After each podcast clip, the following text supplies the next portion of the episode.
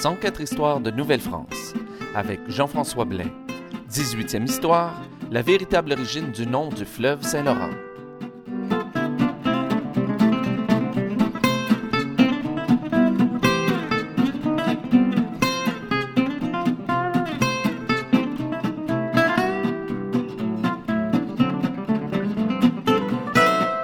Alors bonjour à toutes et à tous et bienvenue à cette 18e histoire de Nouvelle-France.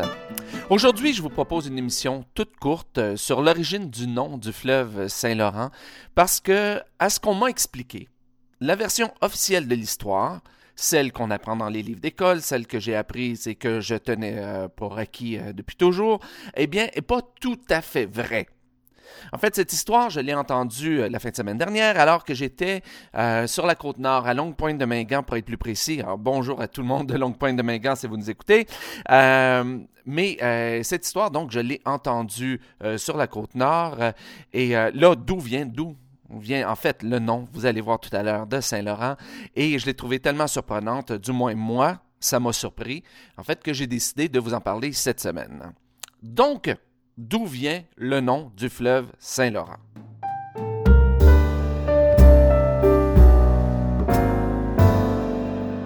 Avant d'aller plus loin, je pense qu'il serait quand même important de faire, euh, de récapituler un petit peu, de dire quelle est la version officielle de, de cette histoire.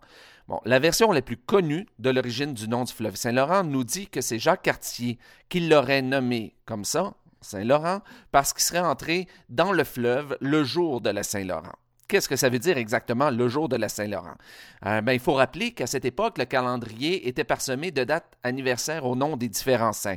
Ça existe encore aujourd'hui. Euh, il y a plusieurs euh, anniversaires de saints un peu partout. C'est juste que euh, c'est juste qu'on n'a plus l'habitude de, les fêter euh, presque au quotidien. Mais il faut se rappeler qu'à cette époque, au Moyen Âge, ça avait déjà commencé au Moyen Âge et à l'époque des découvertes de la Nouvelle-France, eh bien, la majorité des gens ne savaient ni lire ni écrire et euh, c'était plus facile pour eux de retenir les dates en se disant que c'était la date d'anniversaire de tel ou tel saint plutôt que de dire qu'on était le 10 août, qu'on était le 9 septembre ou qu'on était le 3 avril, peu importe.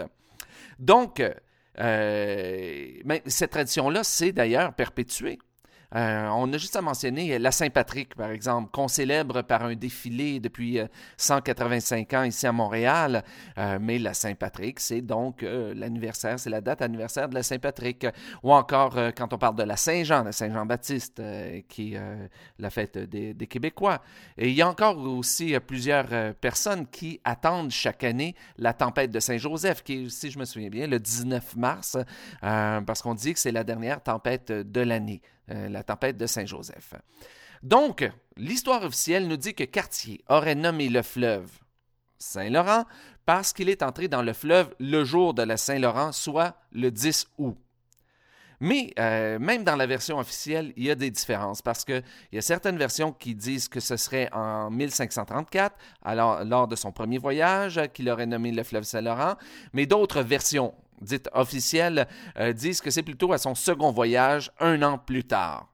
Mais que ce soit en 1534 ou en 1535, euh, la version officielle ou toutes les versions officielles s'entendent pour dire que c'est le 10 août.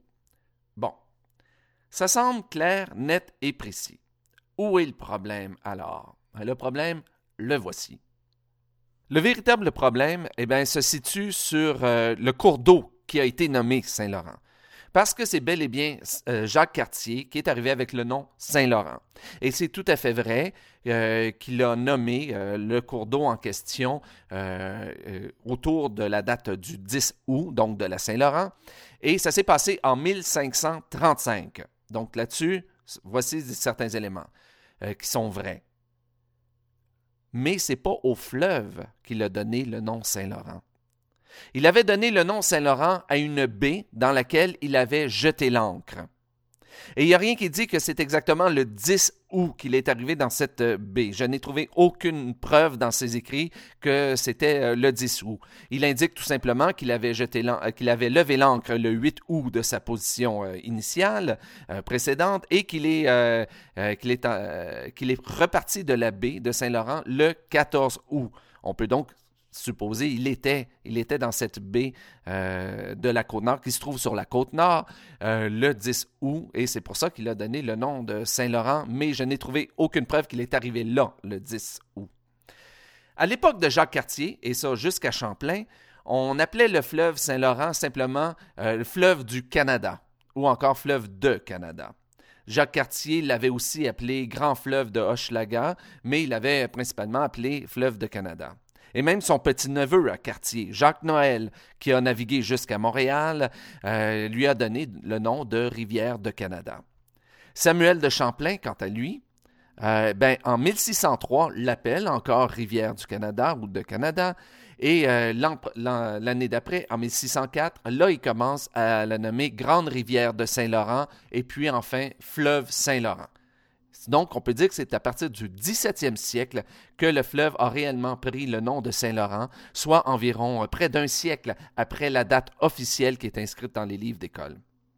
Mais pourquoi est-ce qu'on est passé de rivière de Canada à rivière Saint-Laurent? Bien, une des hypothèses qui a été mise, et c'est en fait l'hypothèse que je trouvais assez intéressante pour en faire une émission, c'est qu'une des hypothèses dit que le nom de Saint-Laurent prenait trop de place sur les cartes euh, par rapport à la baie de Saint-Laurent, euh, qui, est mentionné donc dans les écrits de Cartier.